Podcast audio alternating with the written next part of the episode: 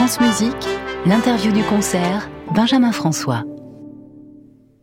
Bienvenue dans l'interview du concert que nous passerons avec la soprano Anou Komsi et dans un deuxième temps, Sakari Oramo qui, à la ville, je vous le précise tout de même, est son mari.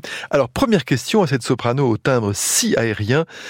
Anou Komsi, de quand date votre rencontre avec Kaya Sariao The first encounter was in a studio in Helsinki. I was really young student. La première rencontre a eu lieu dans un studio à uh, Helsinki. J'étais une toute jeune étudiante d'une vingtaine d'années et j'ai chanté Adieu, qu'elle a écrit vers 1984, enfin je ne sais plus trop, pour guitare, flûte et soprano. C'était donc notre première rencontre et ensuite nous nous sommes rencontrés à nouveau ici à Paris parce que j'ai étudié pendant un an avec Régine Crespin. Nous nous sommes donc rencontrés encore davantage et j'ai commencé à chanter la musique de Kaya plus souvent. À nous comme si, comment êtes-vous venu à passer cette commande des Sarikoski Songs à Kaya Sariao Well, the, these Sarikoski songs I commissioned uh, That the second cycle Les mélodies de Sarikoski, en fait, c'est le deuxième cycle que j'ai commandé. Le premier cycle commandé, ce sont les Leno Songs. Et pour les deux cycles, Kaya a écrit toutes ces mélodies pendant sept ans. Le premier cycle a été composé entre 2000 et 2007. Et la composition du deuxième cycle s'étend de 2013 à 2020. La dernière mélodie fut composée pendant l'épidémie de Covid en 2020. Je n'ai pas eu à commander les orchestrations, que d'autres orchestres, d'autres orchestres en sont chargés. Et je suis vraiment reconnaissante qu'ils aient été heureux de le faire. Les mélodies de Sarikoski ont été commandées par l'orchestre du Gewandhaus de Leipzig et l'orchestre symphonique de Boston. Et j'ai chanté la première l'année dernière, la première orchestrée l'année dernière à Boston. Souvent, les compositeurs travaillent étroitement avec les chanteurs lorsqu'il s'agit de composer un cycle de mélodies, de leader, un opéra. En a-t-il été ainsi aussi pour les Sarikoski Songs avec Kaya Sariao Well, she knew my voice so well, and particularly elle connaissait si bien ma voix, notamment parce que nous avons fait une grande tournée de sa musique de chambre vocale, Grammar of Dreams, à Paris le 11 septembre 2001. J'étais là pour cela. Elle connaissait donc ma voix si bien qu'elle m'a dit que chaque chanson qu'elle avait écrite pour moi était une source d'inspiration. Vous savez, c'est un luxe de recevoir un courriel disant Je vous envoie votre mélodie. Et elle savait exactement comment l'écrire. C'est vraiment le sentiment que l'on a en entendant ces Salikoski Songs de Kaya Sariao, que cela est absolument, on est, ça en est absolument confondant à nous comme si. Yes, it is. oui, on peut le dire. Et elle savait à quel point j'aimais me mêler aux instruments de l'orchestre et en particulier à la flûte. Moi-même, je suis violoniste et flûtiste. C'est donc un vrai plaisir. Ah, vous étiez flûtiste et violoniste, ou bien l'êtes-vous toujours? Je le suis toujours. J'ai même joué l'année dernière une pièce pour violon que l'on m'a écrite. J'ai donc rejoué au violon. C'est donc un retour. Ces poèmes de Sarikoski, mis en musique par Kaya Sariao, ont une teneur assez politique, je dirais. They are surprisingly, yes, even political and. Uh, c'est surprenant, oui, ils sont politiques. Ils ont été écrits voici 50 ans. Uh, Lorsque le mouvement écologiste a vraiment commencé dans les années 70, en Finlande également. Et ils sont vraiment d'actualité toujours aujourd'hui. La première mélodie, La forêt, est une académie dévastée par les barbares, avec des vers comme celui-ci la nature de l'extinction de différents animaux et oiseaux Dans les premières mélodies, il s'agit de l'extinction des oiseaux. Deux de ces mélodies sont vraiment, vraiment dramatiques. Et puis au milieu, c'est vraiment minimaliste. C'est donc une musique vraiment intense. En France, on trouve de nombreux points communs entre la musique de Kaya Sariao et la musique française, comme celle de Debussy ou Dutilleux. Et vous, à nous comme si, à quel autre compositeur la musique de Kaya Sariao vous fait-elle penser?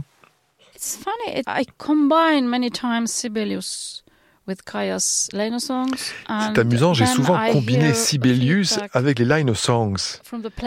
Et j'ai alors entendu un retour d'information des musiciens et du public. Ils me disent que c'est comme ça, mais qu'il y a quelque chose dans l'orchestration, dans la transparence des harmonies et dans la façon dont elles se fondent les unes dans les autres. Et puis, il y a quelque chose de traditionnel qui est vraiment très beau. Alors que tout le monde a remarqué que c'était la musique de Kaya Sariao. C'est tout simplement merveilleux.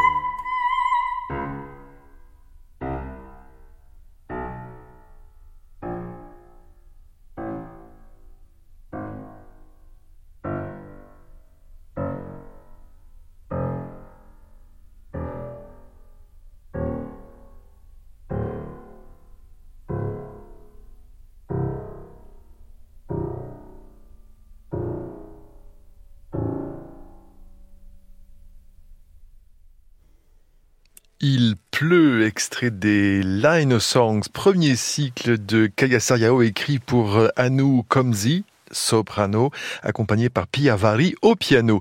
Et nous retrouvons maintenant le chef Sakari Oramo. Bonsoir Sakari Oramo. Bonsoir. Merci d'être avec nous sur France Musique. Vous, vous avez débuté ce concert avec Ansagat Sibelius, compositeur finlandais s'il en est. Y a-t-il encore des choses qu'il faut découvrir sur euh, Sibelius On découvre toujours des choses nouvelles sur Sibelius, parce qu'il était un personnage très très mystérieux, mais aussi très généreux dans un sens, euh, mais il ne voulait pas expliquer sa musique trop, particulièrement euh, dans le cas de Ein Saga, ce qui est un nom islandique, en effet, qui, veut dire euh, une conte. on raconte une conte, peut-être abstraite, mais Sibelius a aussi dit que c'est une conte très très personnelle. Alors, je suppose qu'il s'agit de l'amour. Disons qu'il s'agit de l'amour, c'est très poétique de le penser en tout cas dans les choses euh, qui sont extraordinaires, dans ce que c'est ce que vous allez jouer maintenant, c'est cette huitième symphonie de Dvorak, qui est d'une joie extraordinaire. C'est une des partitions les plus joyeuses que je connaisse du répertoire symphonique. Très très joyeuse, mais aussi il y a des, des ombres très intéressantes euh, dans, dans, le deuxième mouvement, disons, où tout à coup on n'est pas certain. Dvorak joue avec la psychologie du public et aussi des musiciens il trouve des tournes de phrases qui sont un peu inédits aussi. Il a même dit sur cette pièce que j'ai essayé quelque chose de nouveau. Alors, dans la forme, par exemple, quand on a la mélodie dans le dernier mouvement, qui ne semble jamais cesser d'exister. Il trouve toujours de nouvelles guises, de nouvelles formes, de nouvelles instrumentations, de nouvelles émotions aussi. Et je pense qu'il y a aussi un aspect très intéressant, très moderne dans cette pièce. Et j'adore le troisième mouvement, la danse euh, slave si on veut, qui a tellement d'expression. Est-ce que vous pensez, Sakari Oramo, que Dvorak a trouvé son langage au contact de la musique populaire, de la musique du folklore de Bohème, qu'il adorait? Oui, il adorait ça et je pense que déjà dans la symphonie précédente, la septième, il a trouvé son contact avec le folklore et spécialement avec la musique des tziganes. Dans la huitième qu'on entend aujourd'hui, il n'y a pas du tout cette connexion. C'est une connexion différente euh, avec la musique des paysans de la Bohémie. C'est cet aspect de danse qui est toujours présent dans cette symphonie, même partiellement dans le deuxième mouvement, qui est un mouvement lent mais a aussi ce danse villageois. Mais c'est aussi un élément qui est très bien intégré dans, l'idée symphonique de Dvorak. Ce n'est pas quelque chose qu'il soumet après, c'est quelque chose qui fait partie du matériel de la symphonie. Pour la première fois aussi, à partir de la septième, on a l'impression que Dvorak est libéré de l'ombre, alors pas de Beethoven euh, derrière lui, de la silhouette immense de Beethoven derrière mais de celle de Brahms. Vous sentez qu'il s'est libéré complètement de son mentor? Oui, certainement, oui. Son ami, son mentor Brahms, qui a été très, très important pour Dvorak. Mais aussi, il fallait faire cette libération. C'était nécessaire pour lui. Et le fait qu'il avait écrit déjà les six symphonies avant, qui sont des pièces parfaitement bonnes, mais pas extraordinaires comme la septième, la huitième et, et bien sûr aussi la neuvième, où on trouve cet élément américain. Ce soir est un grand jour pour vous. Vous faites vos débuts avec l'Orchestre Philharmonique de Radio France. Quelles sont vos impressions après cette semaine passée avec ces musiciens? On a très bien travaillé. J'ai fait beaucoup de travail de détail. On va voir combien ça montre. C'est toujours avec un orchestre qu'on ne connaît pas. Il faut écouter. Il faut essayer de saisir la psychologie de l'orchestre, la dynamique euh, dans l'orchestre. C'est très intéressant. C'est très fatigant aussi. Euh, je me sens euh, très à l'aise avec les orchestres comme ça. Et un nouveau orchestre, c'est toujours quelque chose de différent c'est très excitant. Sakari Oramo, question que je pose à tous les chefs finlandais qui sont devant moi, et Dieu sait s'il y en a beaucoup qui passent devant moi. Selon vous, y a-t-il une école de direction finlandaise? Car quasiment tous ceux qui sont actuellement dans la carrière, vous êtes tous passés par les mains d'un certain Jorma Panula. Oui, Jorma Panula, bien sûr. Il a créé quelque chose d'extraordinaire, c'est complètement clair. Il y a beaucoup de gens qui ne comprennent pas exactement ce qu'il a fait parce qu'il ne dit pas beaucoup. Il ne s'exprime pas totalement clairement toujours. Mais il y a une certaine ah, inévitabilité dans, dans son travail. Yorma a aujourd'hui 93 ans. Il travaille encore, il fait des masterclass, des, des courses de direction d'orchestre. Et moi, j'ai l'honneur d'être un de ses successeurs à l'Académie Sibelius comme professeur de direction d'orchestre. Et alors, c'est une question très intéressante. Je vois qu'il y a une école. une façon de s'approcher du métier très pratique. On, travaille beaucoup avec notre orchestre d'étudiants euh, à l'académie.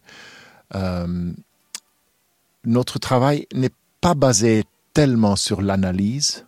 L'analyse, c'est quelque chose que les étudiants doivent faire euh, avec soi-même ou bien doivent apprendre dans une classe d'analyse. Mais dans la classe de direction, nous, on dirige. C'est la différence. Parce que dans beaucoup d'universités de musique, euh, on travaille beaucoup avec l'analyse. Et moi, je pense qu'on peut analyser trop aussi et perdre le sentiment du travail pratique. Parce que le travail pratique, c'est très compliqué d'un chef d'orchestre. Il faut avoir euh, une très bonne physique, il faut avoir une respiration, il faut comprendre euh, la psychologie, les gens, la dynamique de la groupe. Il faut comprendre euh, l'acoustique, comment ça sonne, parce que ça sonne très différent sur le podium du chef que dans la salle. Et les microphones sont aussi un élément. Alors, il faut savoir tellement de choses. Et si on analyse seulement la musique, on ne trouve pas les, choses qui sont très importantes. C'est trop tard après. Analyser qui veut dire aussi quelque part intellectualiser. Et ce que je ressens, maintenant j'en connais un certain nombre d'entre vous, c'est que vous abordez les choses de manière très saine, très physique, comme vous l'avez dit. Oui, d'une très belle manière. Bien sûr, l'analyse, il faut connaître euh, le matériel avec lequel on travaille, mais ce n'est pas la chose la plus importante. C'est aussi d'avoir l'émotion et d'être capable de transmettre l'émotion de la musique. Merci Sakari Oramo et bonne deuxième partie. Merci beaucoup.